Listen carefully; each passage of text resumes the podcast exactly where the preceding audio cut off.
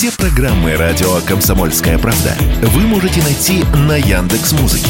Ищите раздел вашей любимой передачи и подписывайтесь, чтобы не пропустить новый выпуск. Радио КП на Яндекс Музыке. Это удобно, просто и всегда интересно.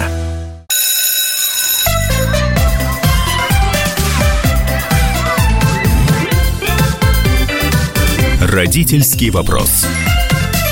Здравствуйте, наши уважаемые радиослушатели. Как всегда, родительский вопрос. Александр Милкус, Мария Бачинина.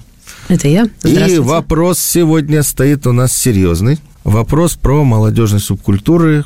Вы понимаете, целую неделю у нас э, были обсуждения, разговоры про некое движение ЧВК, Рёдан. Рёдан, да. Что-то тут не то. Что-то там, вот, э, учитывая мой большой опыт освещения и вообще даже участия в исследованиях неформальных организаций, а я этим занимался еще в 88-89 году в далеком. Рейды выходили Нет, на улицу? Да, и мы с исследователем, mm кстати, Институт психологии МГУ занимались исследованием, тогда были любера. И вот мы их исследовали. Итак, э, мы возвращаемся в те самые времена исследований, и у нас снова уже молодой состав представителей факультета психологии МГУ Александр э, Рикель, доцент кафедры социальной психологии, кандидат психологических наук, и Александр Долгих, доцент кафедры психологии образования, педагогики факультета психологии, опять же, кандидат психологических наук. Здравствуйте, наши уважаемые эксперты. Здравствуйте. Здравствуйте. Здравствуйте. Давайте вот прямо сразу начнем.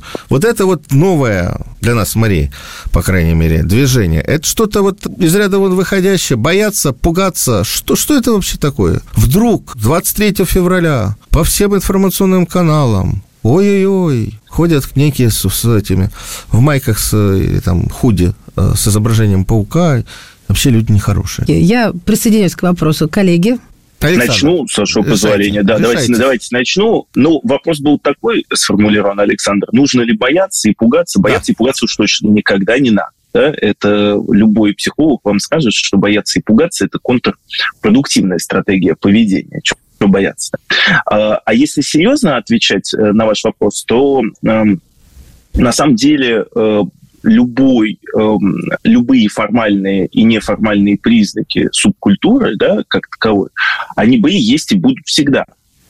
То есть, э, если воспринимать субкультуру какую-то как ответ на официальную культуру, то мне, как социальному психологу, это вполне понятно, что вот, я думаю, Александр тут добавит с позиции возрастных особенностей, но что когда у тебя есть что-то официальное, тебе всегда хочется противопоставить этому чему-то неофициальное. Это естественный как бы закон э, развития, в том числе у молодого поколения. Э, и, э, пожалуй, по механизмам объединения людей в группу это такая вечная классика противопоставления молодым поколениям себя и своим своими интересами, своей символикой, своими э, увлечениями, будь это паук, будь это э, какое-то другое животное, будь это цвет, в который я крашу волосы, будь это, соответственно, степень подвернутости моих э, штанишек.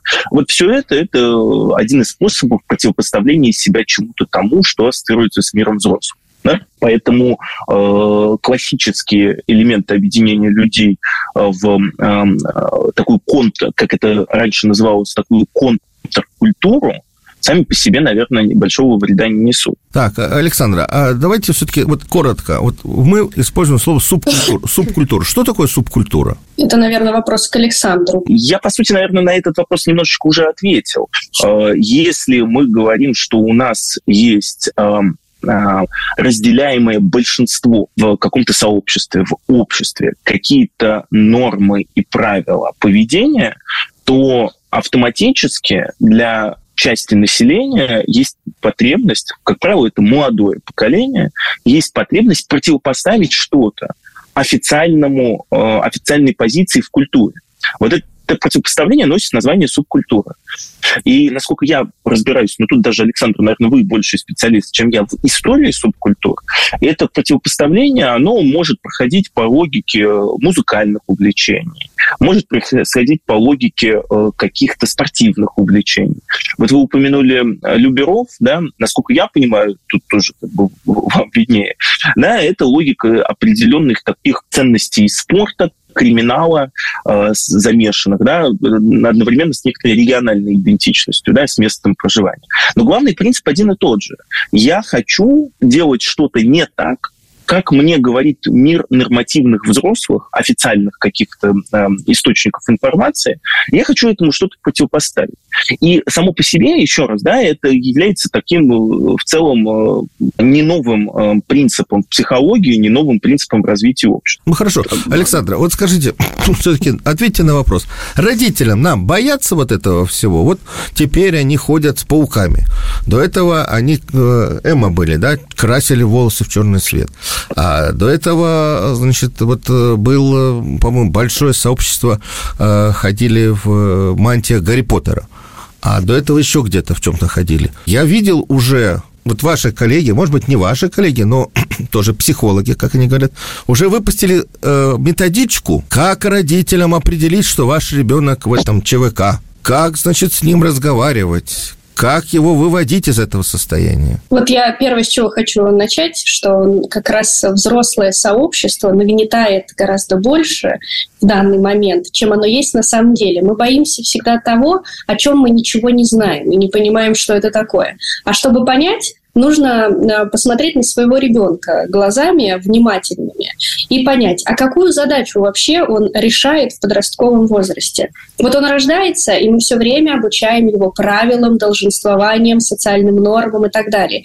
И тут наступает возраст, когда э, потихонечку начинается автономия. Это какой возраст? Уточните, пожалуйста. Прошу прощения. Какой это возраст наступает? Это младший подростковый, обычно в районе 11-12 лет, когда родители подотпускают немножко, дети начинают ходить сами в школу, им разрешают гулять до 9 часов, и, в общем-то, без родительского сопровождения пойти на ночевку к друзьям и так далее. То есть свободы становится чуть больше. Но дети максималисты. И если мне разрешили чуть-чуть, где я могу попробовать еще? Они расставляют свои границы. Но главная их потребность – это вот это чувство взрослости проявить в том, не в том, что я должен, а в том, что я могу. В чем смысл объединения в любые субкультуры, в любые группки? Есть определенная символика, очень четкие понятные ритуалы объединения. Все подростки стремятся объединяться, потому что они на самом деле одиноки в своих новых переживаниях. И тут все ясно и понятно. Только ты ничего не должен. Ты объединяешься с такими же, как ты, символикой, э, традициями, конкретными действиями. И при этом ты э, принимаем в этой группе. Ты сам назначаешь обозначаешь эти правила вообще существования там. И им это просто нужно. Соответственно, если родитель видит, что у его ребенка есть потребность в том, чтобы заявить о себе, в том, чтобы продемонстрировать себя, в том, чтобы показать миру, что я есть, я вот такой, я могу вот это, либо родитель помогает ребенку найти так называемые социально одобряемые способы. Это может быть спорт, достижения какие-то, это может быть кружок фехтования, я не знаю, как люшки, что угодно, что нравится ребенку, в чем он может чувствовать себя успешно в чем он может получить позитивную обратную связь. Либо он будет идти по пути поиска вот таких вот субкультур, потому что ему это очень нужно. И тогда этого стоит бояться, потому что грань того, как его захлестнет туда и что он еще захочет там продемонстрировать, зависит от того, насколько ребенок удовлетворен своей жизнью. Ну и тогда попутный вопрос. А как нам это понять? Ну, допустим, ребенок не ходит в спорт, мало ли какие предлагаемые обстоятельства, не ходит на коклюшки, макраме или а, в подростковый театр, всякое бывает, бывает. И как мне понять, что он поступил, ну, как назовет это большинство, в банду попал? в бандитские какие-то формирования. Не знаю. Где, я вообще вот, вот в Гарри Поттерство ударился Я бы не говорил банду, да, но вот где грань между вот какого-то каким-то объединением, да, вот любителей аниме или там любителей мультфильма Чебурашка, условно говоря, да, и уже каких-то сборищ с неким криминальным, криминальной, да, составляющей, да. Вот эту границу и как узнать родителям? Я, пожалуй, скажу и верну все-таки к предыдущей мысли вашей. Если ребенок не ходит никуда, он ходит в школу, и мы знаем, что в в подростковом возрасте школы не вызывает никакого интереса сама по себе учеба, это значит, что мы его лишили любой возможности получения жгучих эмоций, каких-либо негативных, позитивных, потому что школа по боку, даже если родители ругаются, он знает, какие лишения существуют, привыкает к тому, что как в семье система там наказания, поощрения работает, и у него огромная пустота внутри, незаполненная. Он и выражать не может свои эмоции некуда, и получать ему их некуда некуда. Он в любом случае пойдет искать и найдет простое сначала, доступное, где не страшно. А не страшно – это там, где четко, ясно и понятно. Когда мы вступаем в любую субкультуру, у нее всегда есть очень четкие правила. Это очень привлекает, потому что это зона безопасности. Я должен просто покрасить волос один, зуб заклеить. То есть четкая инструкция. Да? Так было с любыми и девиантными, асоциальными группами, в которые вовлекали подростков, и в обычные группы. Он это понимает, это все доступно, спокойно для него и входит. Если там он получает большое удовольствие, большое количество эмоций, а учитывая, если у него их не было вообще, то там он сразу же получает какие-нибудь лайки, э, веселую компанию, э, еще все время добавляется вот это, что мы команда, мы меньшинство, которое объединены, мы кучка, мы сила какая-то определенная, вот даже если нас мало, то мы в тельняшках, то все, он ведомым становится. И куда дальше уведет его эта субкультура, что ему предложит эта группа, называется референтная группа, группа, к которой он будет прислушиваться. Вот здесь э, за этой гранью нужно следить и стремиться, чтобы у подростка было, э, были разные варианты самореализации. И если это не макраме и не коклюшки, должно быть что-то, где он может самореализоваться, а главное, где родитель может ему сказать, да, ты молодец, я тобой горжусь, ты крутой, ты делаешь большие успехи. Друзья мои, прервемся буквально на несколько мгновений и продолжим этот э, удивительно полезный разговор. У нас э, сегодня в гостях два психолога, оба из МГУ, Александр Долгих и Александр Рикель.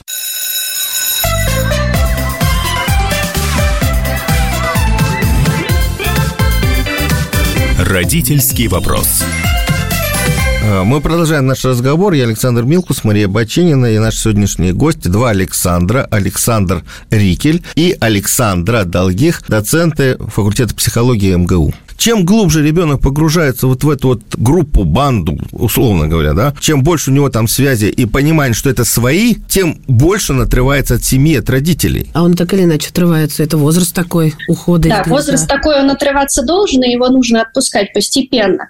Вопрос в том, зачем ему отрываться? Если у него дома есть полное принятие, если у него есть интересные занятия, в том числе семейные, не у всех подростков все заброшенные, никому не нужные. Иногда у нас в семье вообще это время вместе проводит. Есть какие-то определенные виды деятельности, которые делаются совместно до последнего, которые интересны подростку, то у него вот эти его 100% внимания и эмоций будут распределяться на несколько видов деятельности. А если пустота, то все 100% в субкультуру. В продолжении вот этой мысли, которую сейчас Александра говорила, безусловно, наше при этом неприятие как взрослых, вот то, с чем мы начинали, вот э, и опасения, которые вызваны СМИ, там, не знаю, постами в Телеграме и прочей вот шумихой и истерикой, оно в этом смысле увеличивает привлекательность данной группы для подростка. Потому что действительно они начинают себя в этой ситуации противопоставлять вот этому миру взрослых и противопоставлять вот занудным речам взрослых. Приходит в школу полицейский, которому сказали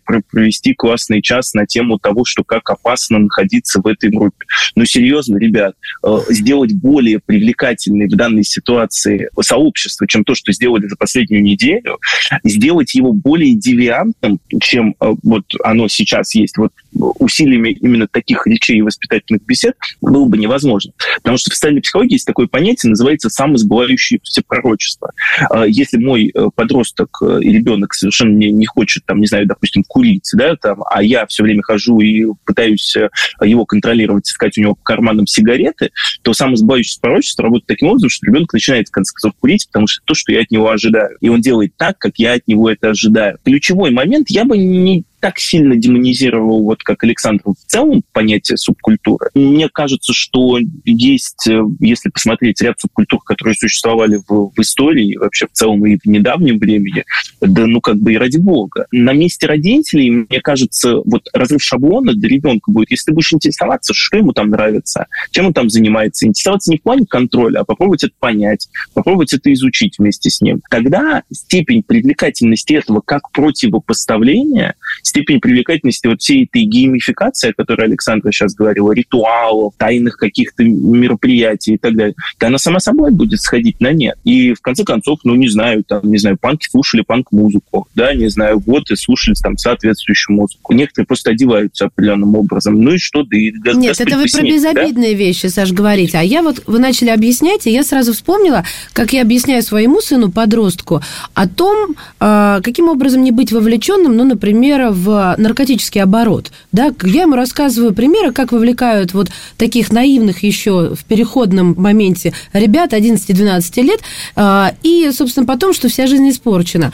Я об этом говорю очень серьезно, и больше волнуюсь, конечно же, чем он, но вы сейчас мне начали приводить пример, что, мол, э, это самосбывающееся пророчество мне грозит, получается. Я что-то заволновалась, думаю, так я его туда и подтолкну. Не-не, я не хотел так напугать. Не-не-не, я не хотел так Объясните, напугать. пожалуйста, я... да. Ключевой момент с самосбывающим пророчеством, насколько он работает в социальной психологии, например, это момент действительно недоверия. Когда ты не понимаешь, да, что происходит, да, и вот ты показываешь, вот я не просто переживаю за тебя, боюсь, а я не верю тебе. Mm-hmm. Я тебя буду вот контролировать, если я, там, не знаю, э, твой начальник, я буду каждую секунду смотреть, чтобы ты там, не знаю, на работе верить, в YouTube не сидел. верить ребенку. Очень важно. Доверительная, ну, доверительная атмосфера, мне кажется, тут и социальные возрастные психологи, кто угодно согласятся, это вообще, мне кажется, один из ключей к тому, чтобы девиации вообще не сложились, не случилось. Я хотел бы с вами разобрать вот эту историю с э, ЧВК Рёдне. Рёдан. Вот. Э, Тор для... Рагнарёк, помните такой? Не надо, это другая. Это, это, это, это север, это а ЧВК. это восток. Спокойно. Мне кажется, что вот э, мы получили очень интересный, очень важный и тревожный опыт. Смотрите, вот то, что я прочитал и успел посмотреть по молодежным форумам, вот э, ребята, которые увлекаются вот этими мультиками японскими аниме, они где-то вот с 17 года вот этот вот Рёден организовали. Там какой-то паук, они, значит, э, увлекаются, слушают, э, смотрят про него всякие истории и так далее, и так далее, да. И, в принципе, никто об этом, кроме вот этих ребят, которые объединились, не знал. И вдруг наша падкая до сенсаций потому что нужно привлекать все время внимание, нужно все время э, собирать лайки, собирать посещаемость и так далее. Информационное сообщество взорвалось вот этой историей 23 числа, и вот этот пошел как пожар, вот э, информация, интерес к этой группе. И мы изначально, как будто вдруг она появилась, а она существовала, и я думаю, что существуют и, и другие объединения. И мы получили действительно такую вот отрицательную реакцию на вот этих вот ребят. К ним приходит полиция, с ними ведет разговоры. Это другие группировки, да, вот их там, гопники называют, да, их пытаются словить, значит, ну, вот вся история известная. Одна группировка против другой группировки, еще где-то там спортивные фанаты подвязаются и тому подобное. На мой взгляд, вот это опасная ситуация, когда тут же мы начинаем вот такие вот резкие движения. С другой стороны, ну, полиция правильно делает, если есть опасность неких массовых э, беспорядков и с, с участием подростков, они э, используют те инструменты, которые они знают, которые они умеют, которыми они умеют пользоваться для того, чтобы их пресечь. Вот как э, обществу ре- реагировать на... В балансе, чтобы быть, я полагаю, да, Саша? Да. Да, э, мне кажется, что мы с этого начали, что вот мы когда боимся, еще раз повторюсь, мы боимся неизвестности, того, что нам неизвестно. Поэтому первоначально, перед тем, как тушить пожары, которые не горят, необходимо узнать сначала, с чем мы на самом деле имеем дело. Уделить время некоторому анализу. Сейчас современные технологии позволяют э, изучить эту группу э, с ног до головы за какие-то считанные часы и увидеть, есть ли там какая-то угроза сама по себе или нет. Это очень важно сначала понять. У нас так действует и родительское сообщество. Как только ребенок приходит и от него пахнет дымом, сразу же паник. Или ребенок пришел, и у него, по мнению родителя, мышление какое-то не такое, и глазки не туда смотрели, он сразу же звонит э, в наркологическую клинику с просьбой проверить и отдает туда ребенка. Я условно, но в принципе реакция и желание у родителя сразу же такое. А сначала надо разобраться. И еще очень важно, э, мы не поговорили об этом глобально, у нас существует, никуда не денешься от этого, большущий разрыв между аналоговым поколением родителей и цифровым поколением детей. И родители не готовы принять реальность, что детей, что она вот такая. Она динамичная. Сегодня одна группа, завтра другая. В цифровом мире очень много этих разных групп. Но родитель хочет чаще всего просто делать вид, что этого не существует. Это псевдожизнь. Я буду заниматься им в реальной жизни, и если есть угроза в реальной жизни, то мне все равно, что есть цифровой какой-то мир. Я вот туда не буду. А там на самом деле очень много что интересного. И очень много что позволяет детям развиваться, подросткам развиваться, свои навыки. Они там общению учатся, в конце концов, которого им может здесь не хватать. И вот это, наверное, важная часть. Прислушиваться, присматриваться, принимать своих детей, принимать их интересы. Поколения э, всегда были разные, и интересы всегда были разные. И от того, когда родители не принимали, детям еще больше всегда хотелось делать это, как сказал Александр, да, вот протестным. А на самом деле там может ничего не быть. Поэтому обществу нужно а, разделять, наверное, задачу поймать какой-то бум информационный сделать, да, и заработать на этом себе просмотры. Это одна задача, и она реализована, в общем-то. Поздравляем, всем аплодируем стоя. То есть, в принципе, мы сейчас говорим все-таки об ответственности ну, условно говоря, журналистов или там блогеров. Да? Давайте я для слушателей кое-что поясню, коллеги. Я сейчас э, просто подумала, что мы а, по краю ходим. Ну, вот человек включается и не совсем до конца, может быть, в повестке. Я бы очень хотела вот дать небольшую справку, чтобы наш разговор был более конструктивен и понятен. Смотрите, вот Саша уже сказал, что 23 числа начался этот бум, огромное количество сообщений, и, собственно, занялись э, ребятами из ЧВК э, Рёдан, даже сотрудники центра Э. А первичный анализ так называемый называемой новой субкультуры, проведенной сотрудниками Центра Э, не выявил... Э, центр Э – это центр, который занимается экстремизмом. Экстремизмом, да. Не выявил ни следов кураторства, ни экстремистской, ни даже насильственной направленности у школьников-фанатов японской мультипликации, относящих себя к модному стилю чуваков Рёден. А ЧВК, я уже дальше не буду там читать, а ЧВК, как пояснили сами участники, это просто прикол. То есть никакой военной, частной военной компании, в принципе, тут не подразумевается подразумевается. Это вот для слушателей, чтобы, ну, было за что, так сказать, ухватиться и не искать информацию. Да, прошу прощения, что э, переключила на несколько мгновений. Вот. Нет, это важная история, да. когда э, общество э, в интересах вот сиюминутной выгоды некие информационные каналы или группы, или блогеры выводят вот в состояние, когда э, ситуация не такая, а, она объективно не такая. Сейчас будет небольшая пауза, уйдем на новости и вернемся в эфир. Это родительский вопрос вопрос. Сегодня в гостях в эфире «Комсомольской правды» доцент кафедры социальной психологии факультета психологии МГУ, кандидат психологических наук Александр Рикель, а также доцент кафедры психологии образования и педагогики факультета психологии МГУ, кандидат психологических наук Александр Долгих.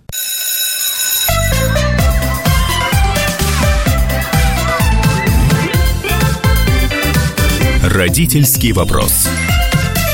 Мы возвращаемся в эфир. Я Александр Милкус, Мария Бачинина. Те, кто только что подключился, мы проинформируем. Мы говорим про наших детей и их э, участие в неких э, субкультурных отдельных группах. Ну, связано с, э, может быть, родители читали материалы про ЧВК Рёден. И наши сегодняшние собеседники, эксперты Александр Рикель и Александр Долгих, сотрудники факультета психологии МГУ, кандидат психологических наук. И нет иногда времени разбираться. Вот Александр же сказала, что приходит не с теми глазами, и сразу мы его тянем там на, э, как сказать, экспертизу. Мы же это делаем в его интересах, а не по тому, что вот мы такие злобные. Но мне очень понравилось, и я прямо еще раз акцентирую внимание, может быть, это моя больная точка, что надо доверять. А у меня больная точка другая, Какая? которую только что сформулировал Александр. А повторите, чтобы я а, тоже... Александр, вот вы говорите ламповая, да, аналоговое, то есть такой вот, как старый телевизор с лампочками, поколение, и поколение цифровое.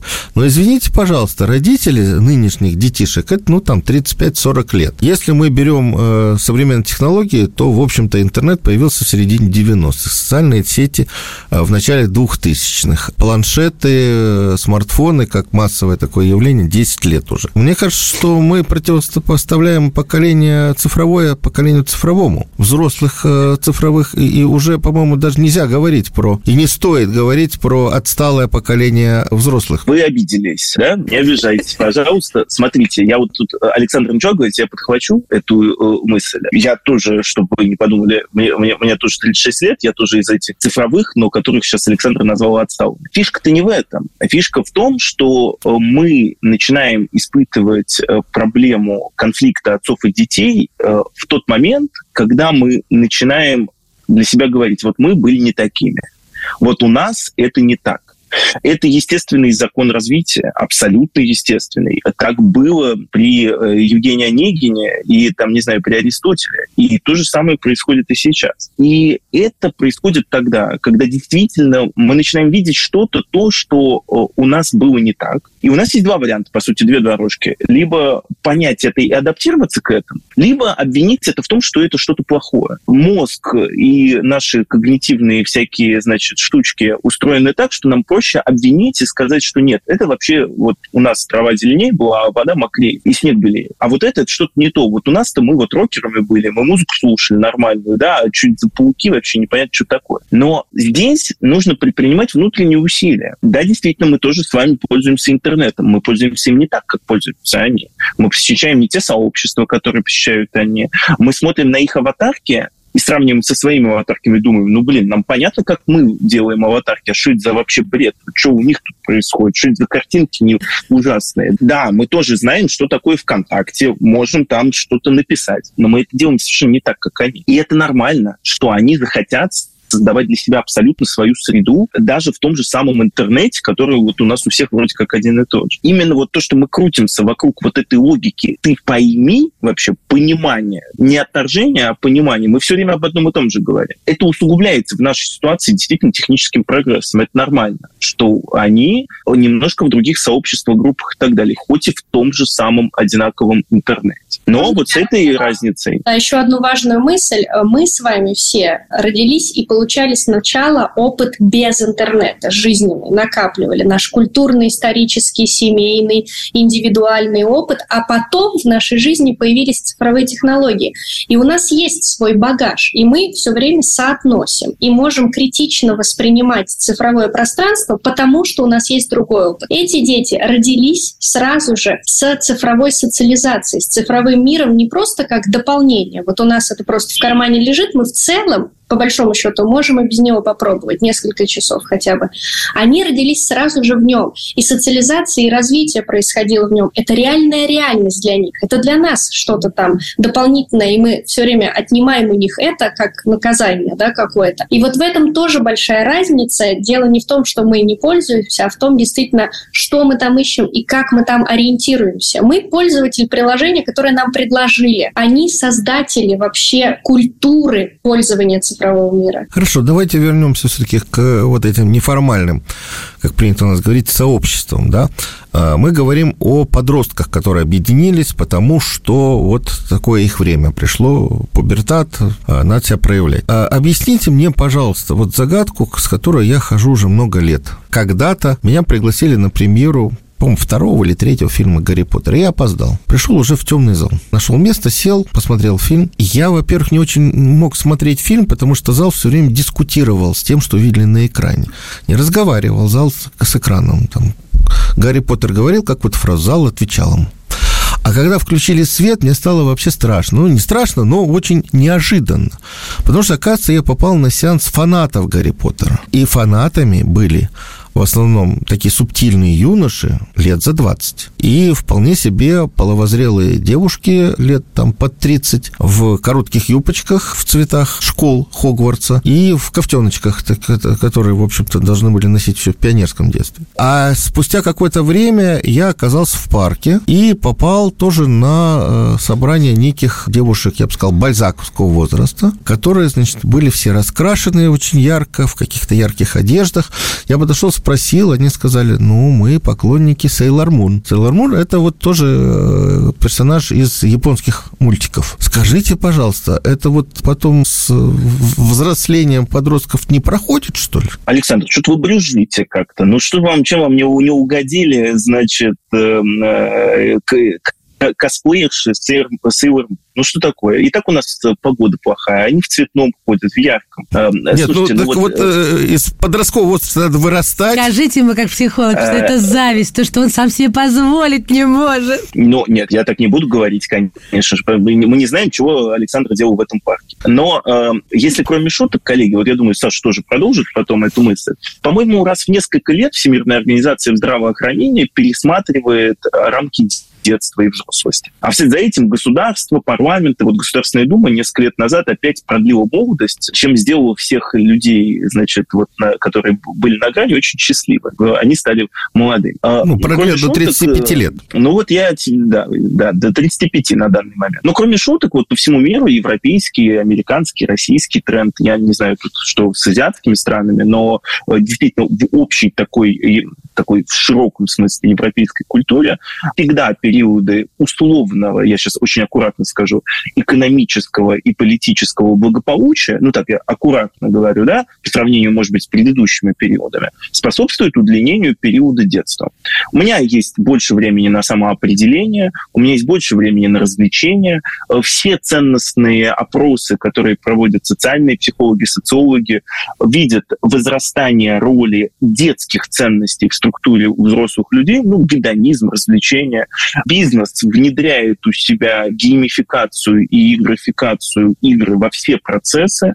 Посмотрите на самые привлекательные офисы по всему миру. Смотрите там на офис Яндекс, на, на офис Гугла там и так далее. Да? Это все скорее пространство игры. Если раньше игра и развлечение было уделом детей, то, собственно, вот, вот есть даже вот этот термин такой, да, э, изменяющееся взросление, да, вот по-русски его можно сказать. Взросление становится более более сложным, более нелинейным, более вот, вот переплетенным. И поэтому э, ближайшие люди, к коим вы, Александр, конечно, не относитесь все-таки. Относимся, вот, а люди, относимся, да.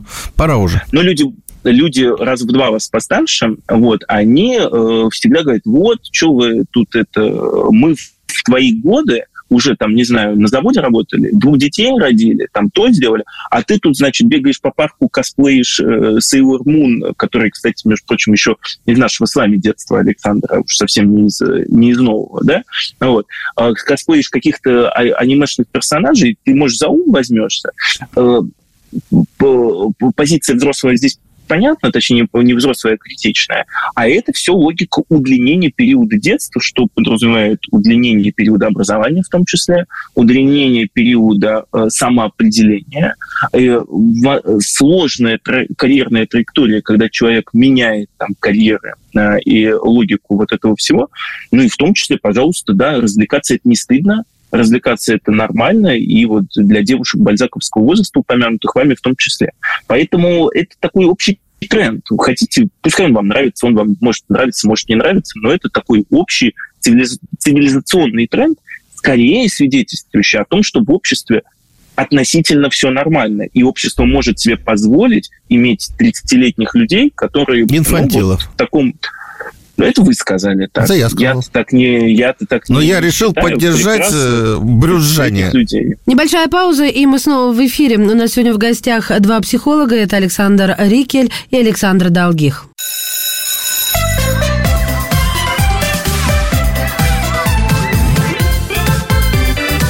Родительский вопрос.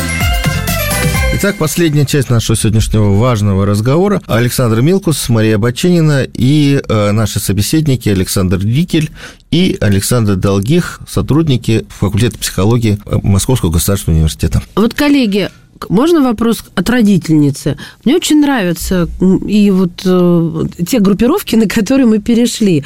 И Сейлор Мун, и Гарри Поттер. Я вообще фанат Гарри Поттера. Э, во взрослом возрасте стал, потому что он появился, когда я уже была с взрослым человеком. Но а вот как мне, родителю, э, все-таки ну, различить, что ли, э, где хорошо, а где плохо, как мне провести эту черту, как не начинать излишне волноваться. Потому что, пользуясь вот этой информацией, которую я сейчас услышала от вас, что Окей, если он там в Sailor Moon обществе, комьюнити, ладно, бог с ним. Если он там э, строит Майнкрафт и переговаривается со своими, ну, какими-то там... Я боюсь, уже ламповое поколение вот твою фразу просто не понимает. Что, как Мы уже тут косплеем, строим в Майнкрафте. А, лампа, Майнкрафт это игра, прекрасная компьютерная игра. И мой сын не в этой игре, а в другой, где есть возможность переговариваться в наушниках с такой возможностью, с другими игроками, с ними знакомиться. Вот. Меня немножечко это пугает, потому что я знаю, я журналист, и знаю, что террористы переписываются в игровых чатах. Я не знаю, еще что-то они делают. И я думаю иногда, что я перегибаю у себя даже в уме, я ему об этом не говорю, но я сама себе тоже важна, и не хочу волноваться э, ну, понапрасну. Как, ой, Саша, простите, пожалуйста, как мне э, быть адекватной, скажите, пожалуйста? Вот, э, знаете, на примере как раз ЧВК Рёдан мы можем заметить, как совершенно безобидная вообще-то э, группа любителей паучков превратилась в террористическую организацию в глазах большинства родителей, где детей вербуют для совершения чего-то страшного. Поэтому, когда вы утверждаете, что если состоит в группе Гарри Поттер и Сейлор Мун, то ничего страшного не произойдет, это не так. Мы не знаем, кто войдет в эти группы да, для того, чтобы начать управлять там нашими детьми. И здесь э, задача родителей э, вот эту вот критичность, в общем-то, и воспитывать в самих детях. Вы не можете контролировать все сообщества, и вы физически не можете делать, что сегодня оно про цветочки, котики и так далее – завтра туда впрыснули что-то, что привлекло подростков своей какой-то уникальностью или своей запрещенкой, а почему бы не попробовать? А еще сейчас очень модно, они все шифруют, кодируют. Они поняли, что мы их сканируем просто с ног до головы. Что мы не дурачки, да. Это думают про, как про старичков-дурачков. Да. И они пытаются нас обмануть не потому, что они хотят нас обмануть, потому что это очень интересная игра. Э, только взрослые разгадали какую-нибудь одну группу вот рядом, да, сейчас появится много других, где будут э, издеваться над нами просто потому, что это весело это хоть какое-то веселье. И поэтому вопрос критичности. Если ваш сын играет и состоит в этих сообществах для того, чтобы играть, прокачивать героя и достигать там собственного успеха в конкретной игре, то ему параллельно будет, что там, на что вербуют, кто там что просит. Он будет от этого отдаляться, потому что у него другая задача. Если другой ребенок находится в поиске того, кто, а, пожалуйста, дайте мне позитивную обратную связь, похвалите меня, примите меня, пожалейте пожалейте меня, мне одиноко, то тогда он будет попадать в эти сообщества не ради содержания и развития себя в этом содержании, а в поисках того, как я все время называю, этих злого дяди, который просто примет. Так было с группами смерти. Это же не были какие-то супер э, бандиты э, прокачанные. Это были люди, которые дали нашим подросткам ощущение нужности и вообще внимания. Просто дали внимание изначально. И дальше уже их повели. Поэтому здесь все время смотреть, а какие потребности испытывает ваш ребенок, чего ему может не хватать, а точно ли он удовлетворен жизнью, точно ли ему хватает общения, у него нет проблем с девочками, мальчиками э, его возраста и группы, которые ему там интересны, нет ли у него проблем проблем с самооценкой, не булит ли его, э, не оцениваете ли вы его только по школьным предметам. Например, вот это самое страшное, когда мы замыкаемся только на одном. Ты должен хорошо учиться, все остальное все равно. И тогда вам будет понятно, зачем, куда он ходит и что он там ищет. А он, я вас уверяю, даже просто не будет обращать внимания на какую-то ересь, которая может параллельно там происходить. Он либо выйдет оттуда, потому что ему без надобности, Слушайте, либо, если у вас доверие, скажет вам об этом. Да, и то, и другое хотелось бы, но я хочу, вот даже не дожидаясь финала нашей беседы, сказать вам большое спасибо. Вы меня так э, воодушевили, что я поймал себя на желании встать и пойти сейчас домой, обнять ребенка. Я тоже хочу встать и идти домой. Э, нет, подождите. Обнять ребенка и сказать, что... Вот я вчера одобрила его топ-1 в каком-то шутере на телефоне. А, да, меня сейчас никто не понял, да, снова? Ну, он занял топ-1, пришел, мне показал это. А мне так неинтересно, так скучно, но я сделала пальцы, как это, что это за движение рокерское, да, и сказала, что ты молодец. Значит, правильно. Надо только верить начать, потому что с доверием, конечно, проблема. Слушайте, ну давайте вот в конце передачи все-таки э, попробуем разобраться, ну или там проговорить. А, вот мы вспомнили уже группы смерти, да, и я помню 2011 год, э, когда вдруг началась вот волна самоубийств э, детей, и вся пресса полыхала, газеты, телевидение, сегодня двое, двое, послезавтра трое и так далее, и так далее. И просто шло это по нарастающей, и чем больше было истерик в СМИ, тем больше вот, этот, вот это движение было развивалось развивалось. Э, умные люди, вот точно умные люди. Это было начало ноябрь-декабрь, я точно помню, потому что я вел эту тему в «Комсомольской правде». А где-то в конце января было принято решение запретить СМИ упоминать фамилии, упоминать способ ухода из жизни и так далее, и так далее. Волна сошла за неделю. То есть тогда, когда а, э, те, у кого, может быть, были какие-то предпосылки, понимали, что они не смогут, там, про них газет не напишут, ничего не, не расскажут, и они не смогут так себя реализовать даже вот в этом смертельном, э, смертельной истории. А это удалось, в общем, убрать, да, вот был такой даже эффект Вертера, об этом тоже много говорили психологически, когда друг за другом цеплялись и шли э, самоубиваться. А вот, может быть, нам принять вот какой-то такой не кодекс, ну вот правила поведения. Как в Советском Союзе не говорили о таких Не вещах. то, что не говорить, да, но говорить разумно, понимая, а не сразу э, устраивая по этому поводу истерику. Может быть, просто э, основные какие-то, ну, выработать правила информационной политики, потому что это ответственность наша, это жизнь наших детей. Александр? Любая, мне кажется, Окей. Любая, мне кажется, вот э, есть такое, опять же, классическое социально-психологическое правило, что мы — это продукт э, своей собственной личности и, конечно, социального контекста. И э, эти скучные слова, они выливаются вот в реальности во что? Да, есть человек, который предрасположен, например, в силу некоторых эм, а, его личной жизненной ситуации, его личного контекста э, к суицидальному поведению. Мы можем ему либо подтолкнуть к этому и помочь, эм, э, в кавычках, да, реализовать его планы, либо, наоборот, сделать так, чтобы он, скорее всего, об этом не задумался. Когда э, в парижских автобусах э, поменяли э, где-то в конце 80-х, по-моему, годов таблички, вот помните, может, еще и в наших автобусах было такое, вот заходить через одну дверь, выходить через другую, да, можно? И вот там вот были таблички, где было написано «выхода нет». И какие-то исследователи смогли отследить, что человек, наблюдающий перед собой фразу «выхода нет», а, а, у него это может триггернуть для того, чтобы понять, что в его жизни тоже выхода нет. И они это поменяли для того, чтобы от этого избавиться. А вот эффект Вертера, который упомянул Александр, да, он до группы смерти был, да, потому что Вертер — это персонаж Гёте, да, когда в «Бедная Лиза» у Карамзина, значит, как мы помним, не, не очень хорошо себя повела, это тоже привело к целой волне историй. С одной стороны, понятное дело, что замалчивание проблемы э, не ведет к ее решению, но подталкивать человека к какому-то поведению не стоит. Да? И поэтому, конечно, можно только согласиться с вами, Александр. Этический кодекс, да, основанный на разумном поведении, должен включать вещи, которые не должны подталкивать э, человека к определенному поведению, если ты не хочешь стимулировать это поведение в обществе. Э, а мы наблюдаем прям противоположную ситуацию, прям во всем. Да? Вся история с группами смерти – это их популяризация через СМИ. Вся история вот сейчас э, с тем, что мы делаем вокруг этой субкультуры, это, это популяризация того плохого, чего мы не хотим. Ну вот, можно и дальше продолжать это делать. Угу. Не нужно. Коллеги, спасибо вам большое. Благодарим вас от души.